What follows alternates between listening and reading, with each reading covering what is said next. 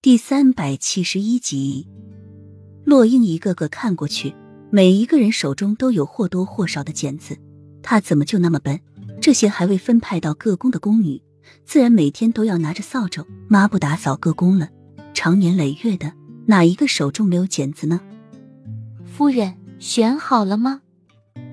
姑姑将洛英左右摇摆不定，到如今都没有选出一个宫女来。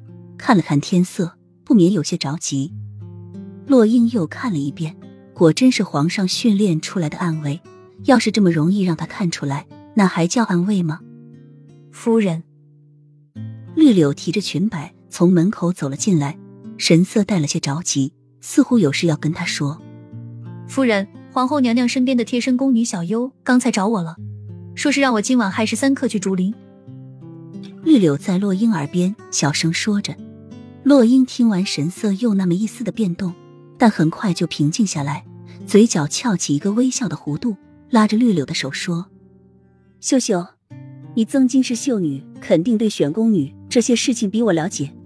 你来帮我选些老实本分又勤劳、不会惹事的宫女出来。”洛英越说就越贴近绿柳的耳旁，最后在绿柳耳边不着痕迹的说道：“这其中有皇上的安危，千万不要选到。”绿柳曾经接受过暗卫的训练。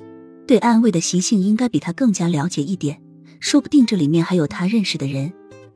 绿柳听后便明白是怎么回事，在站着四派的宫女中只看了一眼，便很快叫挑选出二十名宫女来。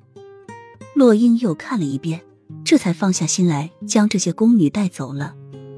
洛英和绿柳刚一走，小西子就从房间内走出来，姑姑连忙走过去行了个礼，都按照公公的吩咐做了。可是这樱花夫人一个也没选上。小西子看了一眼还站在原地的几个暗卫们，挥挥手便让他们离开了。他该如何向皇上交代呢？无论是太监和宫女中都安插了暗卫，但是这个樱花夫人也真够机灵的，一个也没把他们选中。一回到太子宫，洛英就把绿柳拉到了房中。什么时候的事？就是刚刚我去取酸梅汤的时候，那个小优我试过，他也会武功。但是隐藏的却很深，如果要打起来，我肯定不是他的对手。”绿柳说道，这有些忧心。